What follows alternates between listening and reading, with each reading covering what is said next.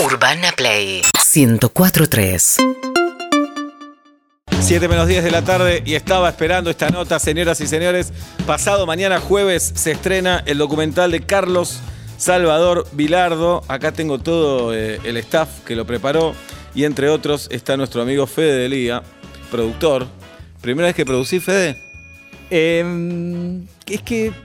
No. A ver, los simuladores. No, no, no, no íbamos a hablar de simulador. ¿Cómo lo, me- cómo lo mete? No. Eh, En una ficción muy Eh, conocida en que una salió en ficción que había cuatro encapotados, Sí. hicimos tipo una especie de producción artística. Claro. Después hice femenino masculino con Martín en Canal 9, que hicimos ahí un poco la producción, y también hice producción artística del elegido, de una tira de Telefe. Sí. Este, y acá hice algo parecido, porque ponen productor ejecutivo. El productor ejecutivo maneja números y un montón de cosas, cosas que yo no hice. Vos no hiciste. No, no, no, no. Y, primero, bueno, hablemos del documental y después nos contás bien qué hiciste vos.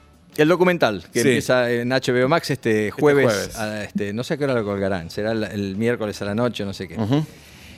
¿Qué querés que te cuente? Ahora, Bueno. ahora empieza, y dice, ojo, no puedo contar nada. No, La para contar lo que quieran. No me dejan decir No, no. quién es el- Yo tengo. La otra vez que vine, que no fue hace mucho, que todavía Sí. estábamos con los barbijos y todo, Ajá. ya estaba con ganas de Claro. contarlo. Sí, claro, podía. dijimos no podemos Vos decir nada. sabías. Eh, bueno, leo la lista de los testimonios y ya es interesante. La gente que habla, Claudia Villafañe, Pachamé, que es el ayudante histórico de, de Bilardo. Bueno, sus, sus jugadores, ¿no? Ruggeri, el Cholo Simeone, Goico, Giusti, Pumpido. Habla Bielsa, conseguir el testimonio de Bielsa. No habla Bielsa. Uh, Bueno, acá tenía Bielsa. Eso lo mandé a propósito para que te mandes la cagada. no, no, pero no habla Bielsa. No sé por qué se coló Bueno, Bielsa ahí. Me parecía raro, pero por eso lo destacaba. No está. El Checho Batista sí, Burruchaga sí. Sí, Y habla Menotti, su enemigo. Y habla Menotti, su enemigo. Sí, fue un testimonio difícil de conseguir. Su enemigo queda fuerte, pero bueno. Pero deportivamente o, mediáticamente. Exacto, es, es- es, este Sí. deportivamente. Y la verdad que lo, lo pe- peleamos mucho porque ese testimonio esté, porque nos- cuando uno habla de Bilardo automáticamente aparece Claro. Menotti. Ajá. y en algún punto me parece que ya es una charla vieja, que no ayuda, que no ayudó al fútbol, que no los ayudó a ellos, que no ayudó a nadie eso. Y que hoy ves los programas de tele, esos que ves a veces y que están que por cualquier cosa se enciende la mecha y aparecen los menotistas, los bilardistas, me parece ridículo. Que haya estado, que haya dicho que sí, después de mucho camino, este, ya me parece una cosa buena. Ya me parece que está bueno. Pero yo lo que más rescato del, del documental es que esté el, el- el entorno de él, que esté la familia. Que no la Nunca conoce hablaron. nadie. Mujer e hija. Mujer, hija, eh, al hermano, que es un poco más conocido, pero también está, este, está una secretaria de él, que tuvo una secretaria como 15 años, eh, está un Martín Cesana, que era un productor de él de la radio, eh, está Leme, que es un jugador de fútbol, Miguel. Fue técnico eh, de Atlanta. Miguel Ángel Leme. Miguel Ángel Leme, que, que aparte de ser jugador y de ser ayudante de campo de él, este, es un tipo que quedó pegado a, a Carlos, y que es parte del entorno de verdad, que lo, que lo acompaña hasta el día de hoy y que es- lo va a visitar a la casa y que está, y que está al lado. Y la videoteca de ellos, que eran esas fotos que vemos siempre con Claro. una cantidad de cassettes increíbles. Pará, ¿y está en VHS todavía? Está- todo eso está en VHS. Oh. Bueno, una Pero lo digitalizó o no? O sea, Por favor. esto fue así.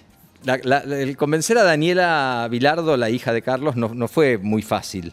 Eh, una de las, de las maneras fue justamente esa. En realidad yo le decía a Daniela, eh, Daniela, todo esto es un quilombo. O sea, tiene un montón, vos sabías placares, cajones, cosas, y ibas encontrando cosas de Carlos buenísimas. ¿Y ellos saben lo que tienen o no? La ¿Viste cuando uno tiene, digo, vos sos actor y... y- Más o menos, ¿sabes? qué? Sabes más o menos lo que tenés. No, ¿Está rotulado siquiera? algunas cosas estaban rotuladas y otras no. Antes cuando estaban en, en- en un departamento en calle Corrientes estaba rotulado con colores. La secretaria Karina te explicaba y te decía perfectamente dónde estaba cada una de las cosas. Eh, y acá de golpe desapareció todo eso. O sea, cuando empezamos a hacer todo este arreglo, sabíamos que estaban, pero no sabíamos dónde. Y tardamos mucho en encontrarlo. De hecho, en un momento dijimos, bueno, es esto, no hay más. Pero veíamos la foto y decíamos, hay mucho más, no puede ser que no esté. Cuando los encontramos en unas cajas, no estaban rotuladas algunas de las cosas, eh, algunas no estaban en buen estado, o sea que digitalizarlas algunas era imposible. Visualizarlas. Eh, Qué aburrido ver la tercera de Dinamarca. es que ¿no? eso, es que hay mucho de eso además. Tenía mucho de eso. Es un partido entero de Ojalá Dinamarca, no sé. Cualquier, Claro. cualquier partido Sí. del ascenso de acá, de aquella época, a los 90 minutos. Encima se ve mal, me imagino. Pésimo. Este, por suerte no tuve que yo visualizar demasiado esas cosas, pero también se encontraron cosas que eran joyitas. Por yo le ejemplo, dije a danos Daniela, una, danos una. para que le- te cuento que Sí. lo que termino diciendo a Daniela es, te prometo que con esto lo que va a terminar pasando es que vamos a poder juntar todo ese material que tenés desparramado por todos lados, lo vamos a poder digitalizar y vas a tener algo armadito que lo vas a tener vos, tus hijos, tus nietos, y digo, queda, la verdad que Claro. tenía que aparecer y quedar en algún lugar. Que aparece, aparece de todo. Eh, a mí, cosas que aparecen, que, que- que, aparece, por ejemplo, una, una cosa de Diego, mensaje de Diego súper privado a él y a Daniela en un momento. De golpe estamos mirando así. Diego en el aeropuerto de, Desnudo, guapo. en el aeropuerto de Cuba, dando un piripipí. Mirá. Algo de eso aparece en el, en el, en el documental. ¿Se agarraron a piñas una vez Maradona y Bilardo, es verdad? Se agarró las piñas, se cuenta. Eso es verdad, en Sevilla. Se cuenta, lo cuentan, lo cuentan coralmente unos cuantos. Este, Claudia, eh, Miguel Leme, eh, el Cholo, lo van contando y está, está bueno como lo cuentan, Qué imagen, ¿no? En Sevilla, porque Bilardo lo saca un día. porque lo saca, él se había infiltrado Uh. para jugar en el entretiempo, se, inf- se infiltra para salir en el segundo tiempo y lo saca después. Este, pero toda la historia, como está contada en el documental, es, es graciosa, es muy graciosa. Y después, a mí hay cosas que, a mí lo que, lo que más me interesaba de Bilardo, digo, hay un montón de cosas que son conocidas. eh, hoy con las redes sociales se conoce todo el boludeo de Bilardo fundamentalmente, pero muy poco de lo que hizo como deportista.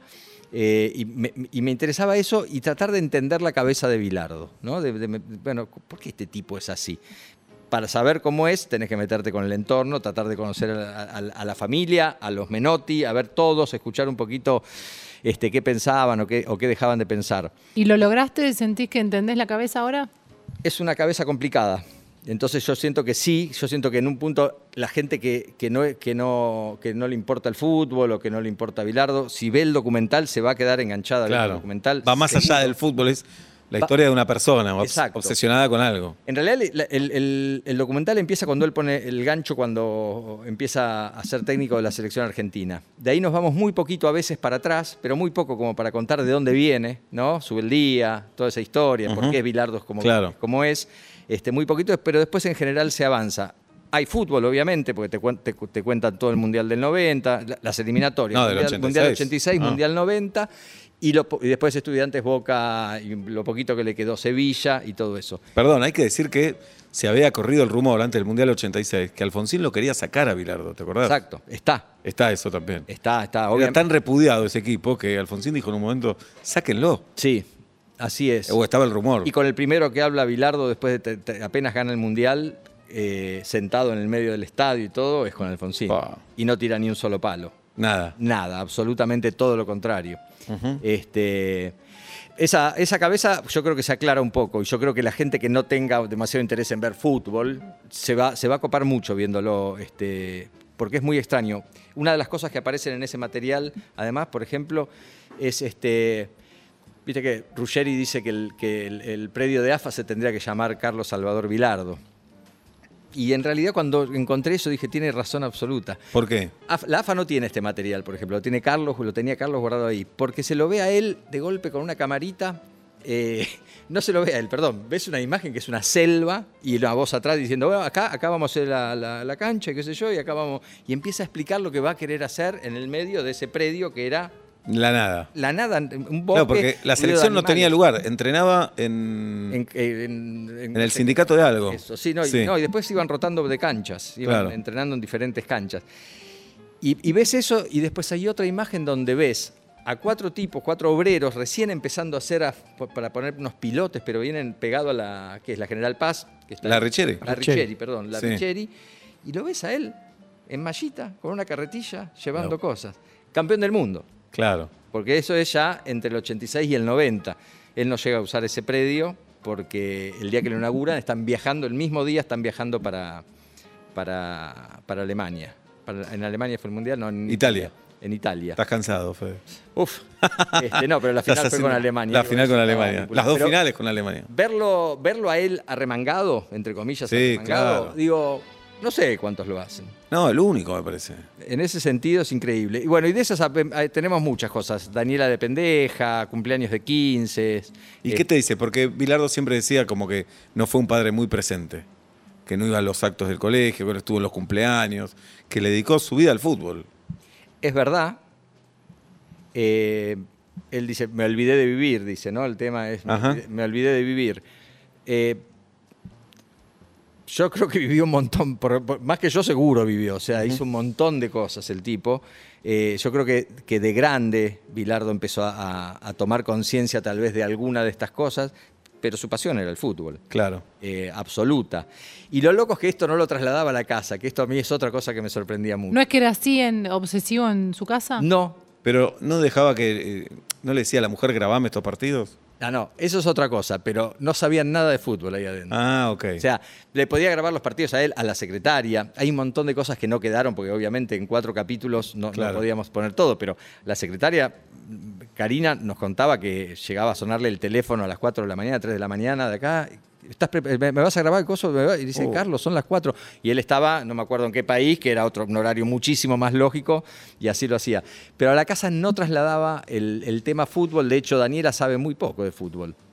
No, no la escuchás hablar de Y- fútbol. ¿Y no le tiene ella tipo rencor como padre ausente como...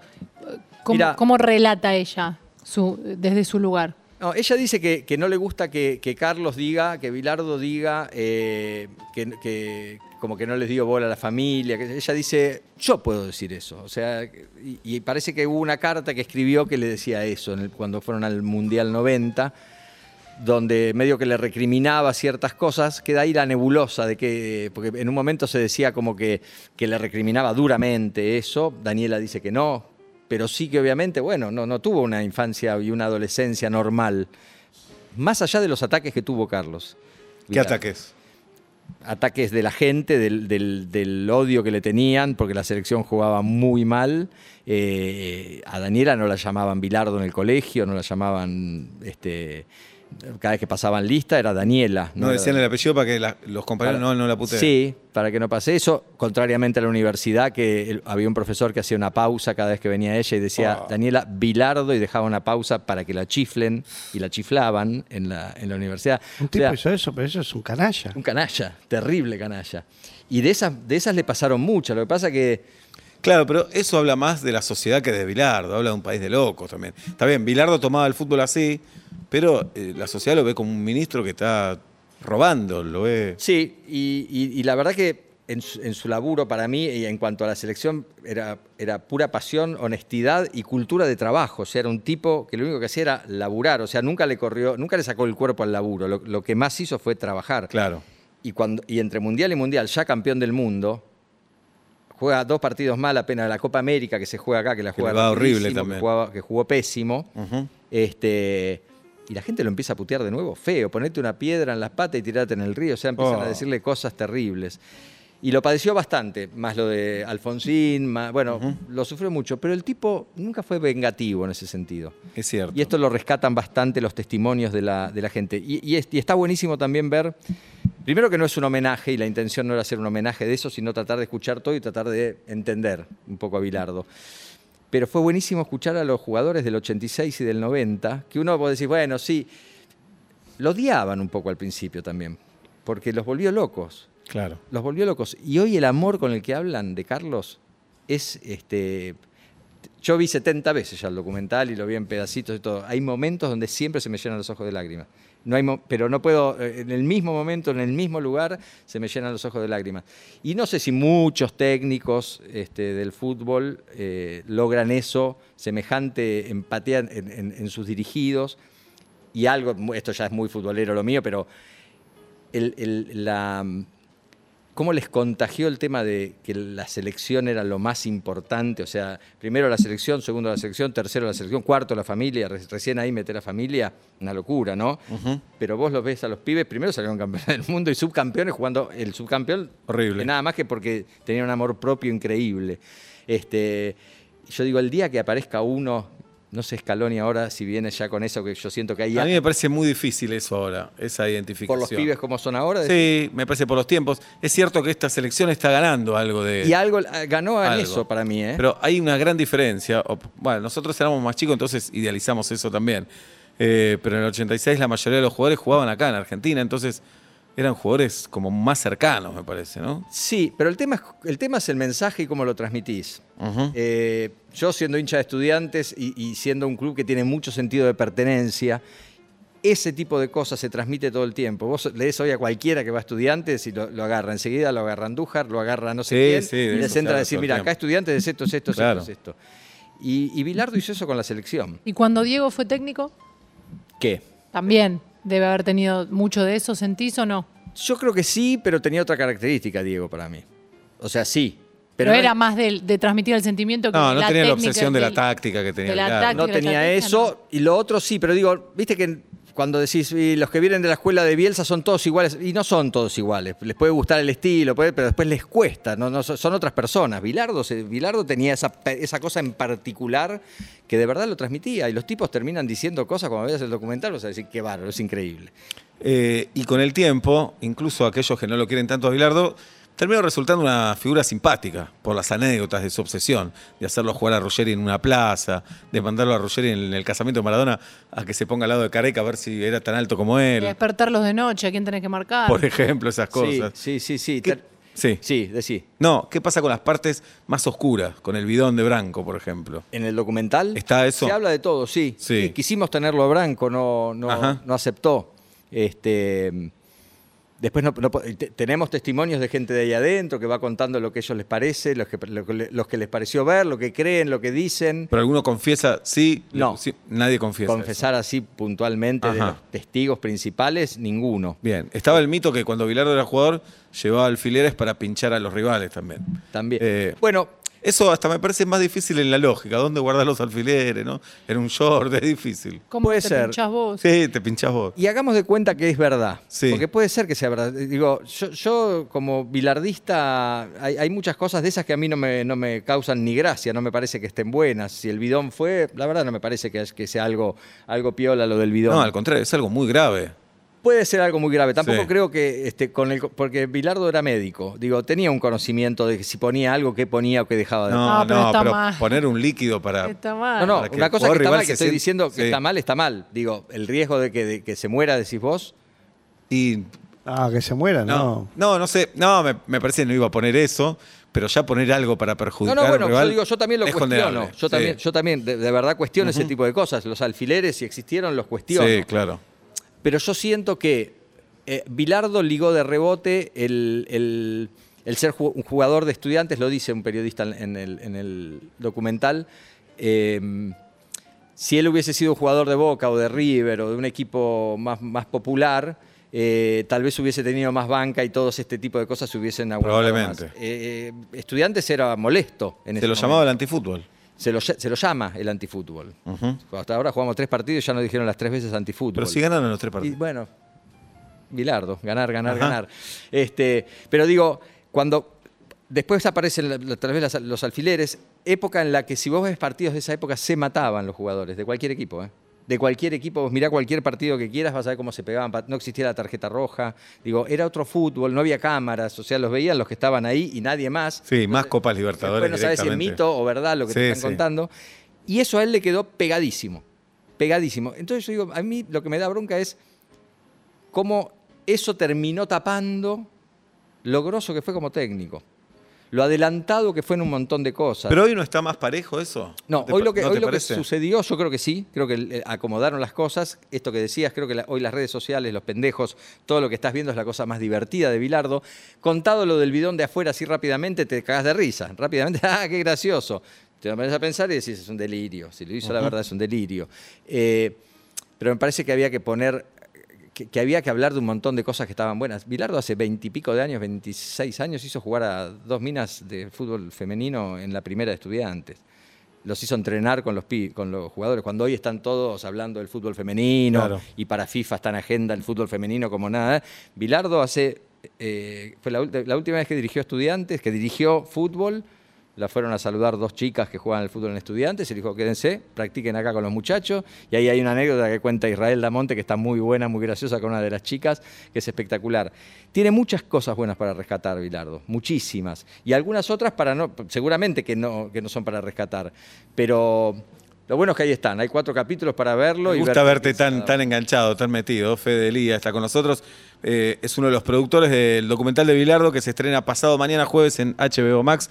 Son cuatro capítulos. Estoy muy ansioso también por verlo. ¿Cuánto dura cada capítulo? Eh, entre 45 y 50 minutos. Y lo bueno es que hay gente que ya lo vio este, y lo ha visto gente menotista al mango, Ajá, de y periodistas y, y, este, y gente que no le gusta el fútbol, mujeres, que, periodistas. Y en general todos lo pusieron para ver un capítulo, después ver otro y se clavaron los Se- cuatro se capítulos. clavan los cuatro. Sí. ¿Y en tu vida qué es Bilardo? ¿En qué, en qué lugar aparece Fede? Vos como hincha de estudiantes, eh, la infancia, Bilardo, técnico de estudiantes campeón, después agarra la selección también campeón. Y es, es una figura súper importante desde lo que es lo futbolístico para mí. Estu- Lo que pasa que en el pincha eh, tienen bastantes de estos tipos para mí. Tiene mucho, mucho tipo que a mí me pone contento. Este trascendió a estudiantes, Claro. entonces hace que digamos todo bueno. Pero en realidad también salió de San Lorenzo y jugó en español. Pero, sí Pero está identificado con. Estudiantes. Y está, y está identificado, está la estatua ahí, viste, en el. Y para mí es un tipo importante. Pero siempre fui crítico de, este- de estas cosas de las que hablamos. Digo, a mí la, la- la boludez del, del, te- del bidón, y es- a mí esas cosas no son las que más me gustan. Y no me gusta que las digamos tanto en voz alta y que de, y que de eso haga. Porque después es cuando dicen el antifútbol. Claro. Y yo creo que Bilardo tuvo un equipo como ese del 82 que jugaba al fútbol En estudiantes. sí. genial. Genial. Era genial, que la selección del 86 jugaba muy bien al fútbol, terminó jugando muy bien al fútbol. Eh, que cuando el tipo tenía herramientas como para jugar bien, jugaba bien. Y que después era un apasionado. Y que el pisalo, pisalo no era literal pisalo, pisalo. Este, tenemos todos. No, también se toma de Bilardo eso. eh, se ve eso también en el documental del Cholo, cuando dice Pisalo, Pisalo, porque Simeone jugaba con Maradona Sí. en Sevilla. Eh, claro, es un momento de un partido que él está recaliente. Pero no dice literalmente pisalo, aparte. Lo tiene al lado, ya no lo puede pisar, está al lado. Al rival Pisalo. dice. Claro, como diciendo, no Sí. le des bola. Eh, digo, jugamos al fútbol, hemos jugado juntos Sí, al sí, fútbol. sí. Digo, y tirás, digo, esas cosas pasan. Y a esto lo toman literalmente. Claro. Tenemos ahí unos testimonios de la Peña Pisalo de Sevilla que es espectacular. Espectacular, nos fuimos para allá. Bueno, ¿te quedas un rato más, Fede? Con mucho gusto. Fede Lía en vuelta y media. 7 y 24 de la tarde, dale que se tiene que ir Fede Lía. Eh, hay preguntas, Fede, que no las hicimos nosotros. Las hacen otras personas. Muy bien. Por ejemplo, Alejandro Fantino, escucha. Si San Martín viviera hoy o viviese, Se mata, ¿de se quién, mata. ¿de quién sería hincha? ¿San Martín? ¿De, San qué Martín equipo? de Tucumán? ¿Qué sé De yo? San Martín de Tucumán. decís. Sí, sí, yo creo que sí, ¿no? No, bueno, batallador, guerrero. ¿qué sé yo. ¿Estudiante? Podría ser estudiante. ¿Por qué no? Mira, Maluma también te quiere preguntar cosas. Opa. Contame, ¿qué es la felicidad para vos? Apenas unos segundos de. no sé qué es la felicidad para mí. La felicidad, eh, eh, la felicidad no existe. Bien, Mirá, es como lo- los reyes. fuerte. Sí. Los La reyes sí existen. La felicidad no disculpa. son los padres, No. como los reyes. No. Otra cosa. ¿Qué más, Maluma? ¿Qué es lo mejor y lo peor de estar enamorado? Oh, wow, qué pregunta me has hecho, Maluma. ¿Qué es lo mejor y lo peor de estar enamorado? Lo mejor es estar enamorado. Ay, Fede. Eh, y lo peor, eh, que no dura mucho ese estar Claro. enamorado. ¿Hace cuánto estás en pareja, Fede? Veintipico de años. ¿Qué me querés preguntar? ¿Algo No, más? ¿se casaron con la rusa o con Nos casamos, una fiesta, pero. Mirá. Ah, bueno, te traje, te tengo que traer el álbum de casamiento. algún No, día. deja. está No, bien. no, no, te va a gustar, ¿Me te va a vas a gustar? divertir y mucho te vas a divertir. Bueno, lo quiero ver entonces. Te lo aseguro. A ver qué dice Tini. ¿A qué edad diste tu primer beso? No me acuerdo la edad exacta, pero cuando uno. Yo, yo estaba en cuarto grado, hace de cuenta. Ah, muy temprano. Sí, yo fui muy precoz para esas cosas. Después tardé mucho para el segundo, ¿eh? Ah, para el otro como a los tardaste. 18, 19, no, pero ahí, ahí fue nada, fiestas de- del colegio. Eh, ¿Cómo se llamaba la chica? Eh, creo que el apellido era Ipinia. Ipinia, creo que era el apellido. Pero fachero, ¿no? Fede, te iba bien. yo era un enano ladillón, no sé si era fachero o no. Bien. Novarecio tiene preguntas también. Adelante, Luis. Privadamente, ¿podrías perdonar una infidelidad? ¿Qué sé yo? Tal Sí, vez sí, tal sí, vez no. No sé, la verdad tendría que pasar, pasarme y ver qué pasa. La verdad no, no tengo respuesta. Perdón, no va. Empezó a sacar la puerta a Alberto Fernández, ¿qué le decís? Hola, ¿a quién buscas? Bien. Bien. Sí, Me, me resulta extraño Sí, encontrarme sí, los ¿qué que están la Claro. Claro. ¿Venís a Urbana Play? ¿Dónde vas? Claro. Bien. Sí, sí. Yo, yo pregunto, ¿hice alguna cagada? Si Sí, el presidente entrando y Ay, "Culpable, le ¿es grave? Debo a alguien, no Le sé. recomendás el documental, por supuesto. Sí, hoy les recomiendo va a documental ver. a todos. Bien. Fede vino a presentarnos el documental sobre Carlos Salvador Vilardo. El jueves se estrena en HBO Max. No hablamos de la serie, de aquella en la que actuaste, esa serie mítica de la Los simuladores se llaman. ¡No! No, no. Eh, ¿Hay algo como actor que quieras comentar? ¿Algo que vas a hacer? Algo que quieras Voy a hacer? trabajar este año, no voy a decir en dónde. Y el año Pero que pará. viene también voy a trabajar y no voy a decir en dónde. Ay, ya lo sabe. ¿De verdad? ¿Ya Raro, tenés- ¿no? El año que viene ya Pero aparte, cada vez que tengo menos ganas de trabajar, el año, Ya tengo- sabés, voy a trabajar 2023. este año y voy a trabajar el año que ¿En viene. lo mismo los dos años? No, en una fotocopiadora este año. Y una No, que, no, una pero- que Centro se- copiado en la Pero Universidad de la si es una Matanza. serie, es en la misma serie. en- Una- ahora una serie y el año que viene otra cosa. No, son dos cosas diferentes. Diferentes. Dos ¿En Argentina las dos? En Argentina las dos. Sí. una Mañana serie. hacemos este sketch. Sí. Una, una de ellas es con tres personas con las que estás peleado y a la vez. ¿Y el director es pelirrojo? sí.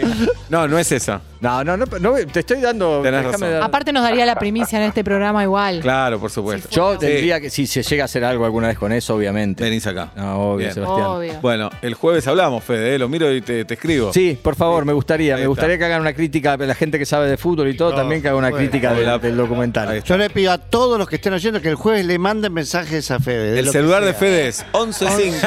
Bien. Gracias, Fede. A ustedes, Hasta gracias como siempre. Gracias. UrbanaPlayFM.com